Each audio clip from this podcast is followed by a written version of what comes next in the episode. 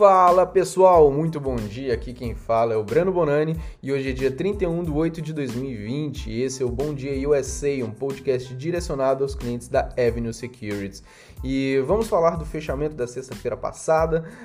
As ações fecharam com leve alta após repercutirem os dados da economia americana que vieram bons. Setembro geralmente é uma época um pouco mais difícil aí para as bolsas americanas, mas pode ser, e eu disse que pode ser, que comece o próximo mês com o pé direito graças a esses bons dados da economia, né, que vieram agora no mês de agosto. O Dow Jones ele fechou com alta de 0,6%, o S&P 500 fechou com alta de 0,7% e a Nasdaq fechou com alta de 0,6%. Falando de setores, na última sexta, destaque positivo para todos eles, com a maior alta foi do petróleo XLE, com mais 1,79% de alta, materiais XLB com 1,19% de alta e industrial XLI com 0,95% de alta. Falando da economia, os dados divulgados na sexta-feira passada, eles impulsionaram os principais índices americanos. Teve dados de gastos pessoais, de renda pessoal, que tiveram alta aí de 1,9% e 0,4%, respectivamente, isso indica que as pessoas começaram a gastar mais e que a renda pessoal deu uma leve incrementada. Teve os índices de preços core também, né? O core ele exclui alimentos e energias que tendem a ser bem mais voláteis. Esse indicador aí teve alta de 1,3%.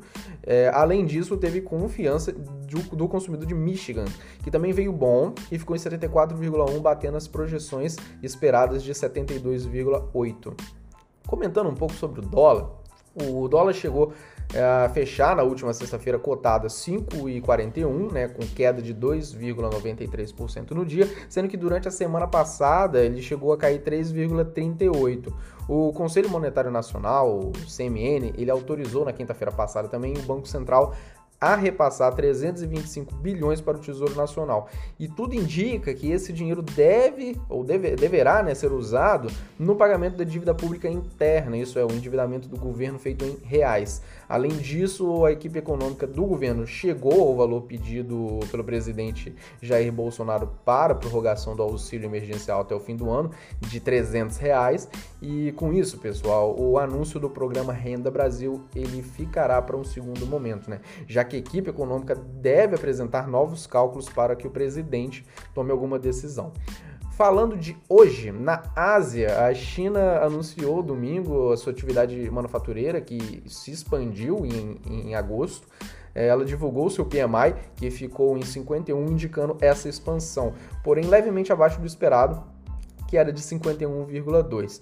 É, as ações de Xangai encerraram a sessão caindo 0,24%, uma queda leve, com os investidores monitorando o desenrolar político no Japão, que inclusive encerrou muito bem.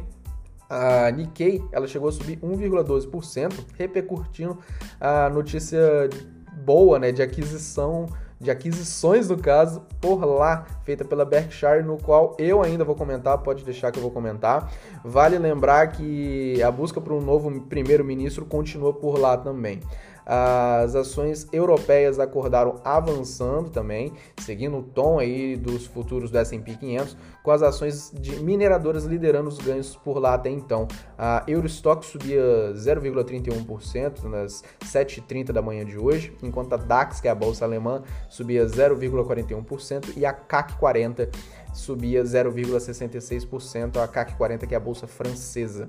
Os futuros americanos, né, os principais índices de futuros americanos também amanheceram com bom humor. O S&P 500 subia 0,22% e o Dow Jones futuros subia 0,13%.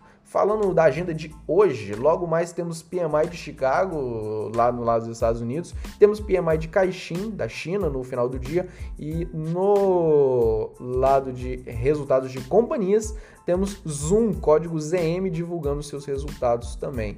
Agora vamos falar de algumas companhias e hoje temos bastante coisa para comentar. E começando pela Apple, código AAPL, que realmente seguiu em frente com o que ela havia dito e suspendeu a conta da Epic Games, da, suas da sua loja de aplicativos. Logo, a Epic não pode atualizar mais seus jogos em nenhum dos dispositivos da Apple. E justo que uma nova atualização grande chegava para o jogo Fortnite. Segundo a Apple, foi suspensa uma conta que não estava ligada a Unreal Engine, o software que muitos desenvolvedores usam ali para criar seus aplicativos, parte gráfica também dos, dos aplicativos. A justiça até recomendou que a, Apple, que a Epic continuasse aceitando as diretrizes da Apple Store é, enquanto o julgamento andava, mas ela se recusou. Segundo um porta-voz da companhia ainda, da Epic Games, aceitar essa proposta seria continuar aceitando o monopólio da Apple e por questões de princípios eles vão continuar de fora. E galera, lembrando que essa batalha começou depois que a Epic Games introduziu uma forma de pagamento direto né, dentro do jogo Fortnite nas lojas e aplicativos tanto da Apple quanto da Google. Assim, a companhia ela contornava os 30% que são pagos à Apple né, ou à própria Google quando uma transação em aplicativos de terceiro ocorre. Os títulos da Epic Game, eles estão tendo grande sucesso, teve um grande sucesso, inclusive, é, dentro da Apple Store. Estima-se que desde janeiro de 2012, os títulos da Epic foram baixados em cerca de 159 milhões é, de vezes só na Apple Store, gerando aí uma receita aproximadamente de 1,2 bilhão, bilhão de dólares, que segundo Stephanie Chan, que é uma estrategista da Sensor Tower e especialista nesse segmento de mobile, se pegarmos eh, essa taxa que a Apple cobra, que seria em torno de 30%, cerca de 360 milhões de dólares foram diretamente para a Apple desse valor de 1,2 bilhão. Então se sabe ainda os impactos né, em relação a essa briga eh, entre essas duas empresas, mas parece que quem tem mais a perder é a Epic Games no momento. O movimento é, é de, de, apenas uma desenvolvedora e pouco mexe no resultado total da Apple. Né? Ela pode vir a ter problemas, aí eu estou falando da Apple, se outros desenvolvedores se juntarem ao time da Epic, levantando essa bandeira para um fim de abuso de taxas no ecossistema de aplicativos né, da própria Apple. Porém, isso são cenas dos próximos capítulos que a gente vai ter que ficar acompanhando. E aproveitando que já estou falando de Apple, né, vale lembrar que hoje acontece o split, que é o desdobramento dos papéis da companhia. A Apple vai desdobrar em 4 para 1 e já comentando outra que acabou de desdobrar também, que foi a Tesla, que desdobrou de 5 para 1. A divisão da Apple vai levar, é, inclusive, um rebalanceamento no Dow Jones, uma vez que seu peso ele vai mudar lá dentro do índice. Sendo assim, novos nomes entram no Dow também. Vai sair a gigante de petróleo ExxonMobil, é, que o código é XOM, a Pfizer com código PFE e a Raytheon com código RTX e vai entrar Salesforce com código CRM, AMGN, código AMGN e Honeywell, código HON. E vamos ver, vamos falar da Gap, código GPS, que apresentou seus resultados do segundo trimestre na última sexta-feira. A varejista ela relatou uma perda de 17 cents por ação, né? E menor do que o esperado, inclusive, pelo mercado, que estava esperando aí 41 cents por ação. A receita dela bateu expectativa e foi beneficiada por uma mudança relacionada à pandemia, com mais pessoas aí procurando roupas casuais para usar. Além disso, ela chegou a vender 130 milhões de dólares em máscaras também. Mesmo reportando esse prejuízo, o Same Store Sales que é aquele indicador que mede a eficiência da companhia em continuar vendendo na mesma base de lojas que ela já tem, aumentou em 13% e isso é muito bom. E ele foi impulsionado também por um aumento de 95% das vendas via online no ano contra ano. Segundo a Gap também, ela chegou a adquirir 3,5 milhões de novos clientes pelos seus canais online, representando um crescimento fenomenal de 165% dentro desse segmento é, também no ano contra ano. E ela encerrou o trimestre com um bi de caixa a mais de quando comparado com o ano anterior, ficando com 2,2 bilhões de caixas e equivalente. O plano de desmembrar a Old Navy foi abandonado, mas isso pode implicar que o conselho de administração da companhia esteja disposto a tomar medidas para desbloquear valor para os acionistas. Além disso, no mundo pós-Covid, né, onde teremos pessoas saindo normalmente à rua de novo, tomando, tomando, retomando suas atividades e com o impulsionamento dessas partes de esporte e casual que está tendo, a marca Aflita, Atlita pode se destacar e receber é, uma atenção maior aí é, que não estava acontecendo antes. Para quem nunca ouviu falar de da Gap, ela é uma companhia varejista dos Estados Unidos, né, que opera sobre as marcas Gap, Old Navy, Banana Republic e Atleta. É, inclusive, é engraçado que, como hoje as receitas né, da divisão da Gap, e só Gap mesmo, representam 24%, enquanto a Old Navy representa 57% das receitas totais. Banana Republic e Atleta somam aí 17% e ela possui 2% em outras marcas bem menores ali também. No geral, hoje 50% das vendas acontecem no online da Gap e 35% acontecem em lojas de ruas e apenas 10% vem de lojas de shopping. E para acabar essa secação que eu acabei começando a fazer aí dentro das receitas, 85% das suas receitas vem dos Estados Unidos, então ela tem uma dependência forte dos Estados Unidos, 7% do Canadá, 5% da Ásia, 2% na Europa e 1% em outros países. Ela é uma empresa global, mas ainda tem uma dependência de suas receitas bem grande dos Estados Unidos. Em 2019 também, a companhia contava com 3.194 lojas próprias e 472 lojas de franqueados. Então ela opera também esse modelo de lojas próprias e franqueados é, dentro do, da estrutura de modelo de negócio dela. Ela foi fundada em 1969. A, a Gap emprega cerca de 129 mil funcionários e tem um valor de mercado de 6,5 bilhões de dólares, sendo que também em 2019 ela entregou aí 16,3 bilhões em receitas. Hum, é, ainda sobre varejistas também, mas agora comentando uma varejista que vende várias coisas, a Big Lots que tem o código BIG, apresentou seus resultados e superou aí por 5 cents, apenas 5 centavos americanos, as estimativas do mercado. É, e ela entregou aí um lucro por ação de 2,75 dólares. É, a receita também superou as estimativas. O same store sales né, que é aquela venda das mesmas lojas que eu acabei de explicar uh, anteriormente, agora, é, aumentar em 31,3% também, quando comparado com o mesmo período anterior. E adivinhe, sim, bateram as estimativas dos analistas. Além disso, ela anunciou um programa de recompra aí de ações de 500 milhões de dólares. E como eu havia dito, né, ela vende várias coisas mesmo. Ela, ela vende colchões, estofados, produtos de saúde, de beleza, até eletrodomésticos. Ela foi fundada em 1967 e em 2019 contava aí com 1.400 lojas é, em 47 estados dos Estados Unidos. Ela chega a empregar também 34 mil funcionários e tem um valor de mercado de quase 2 bilhões de dólares. É, suas receitas também em 2019 somaram aí 5,3 bilhões.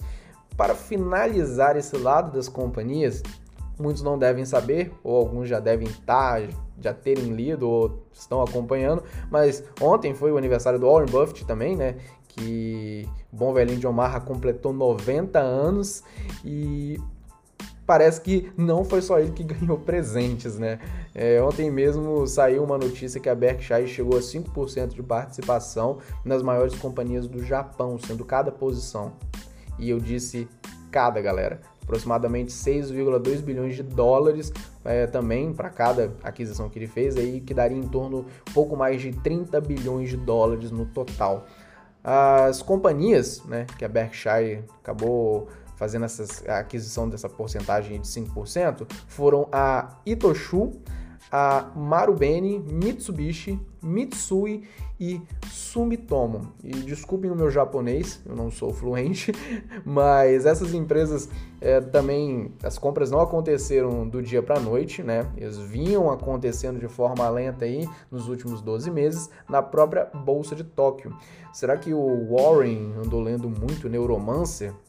Essa excelente obra, inclusive, de William Gibson, ela, ela, aborda sobre esses diversos temas, incluindo as zaibatsus, que no próprio japonês seriam conglomerados de companhias aí que se tornaram tão grandes que teriam influências para controlar economias de países ou até mesmo virar países, como o próprio William Gibson ele coloca é, nas suas histórias. Mas deixando um pouco dessa distopia aí de lado, né, das histórias de, do Gibson, que eu comentei só para fazer uma quebra no diálogo mesmo, é, parece que o oráculo de Omaha, primeiro, não está tão velho assim, né? Dizem que o 90 é o novo 70. E segundo, é, que isso mostra cada vez mais essa importância de internacionalizar os seus investimentos e procurar outros países, outras companhias e outras moedas para diversificar o seu patrimônio, né? O nosso patrimônio. E, e bom, é, eu não falei tão à toa assim, né? obviamente, do escritor William Gibson, realmente eu me, me lembrou é, das Zaibatsus que ele comenta tanto no, no, no livro Neuromancer, é, e essas empresas comerciais né, que a Berkshire adquiriu são conhecidas como Sogo Shosha.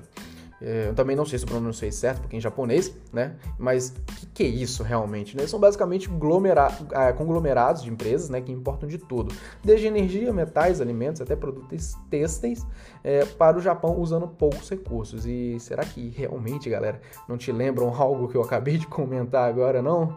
Pois é. Pois é. é. Essas companhias aí ajudaram o Japão a se industrializar e competir globalmente também, né?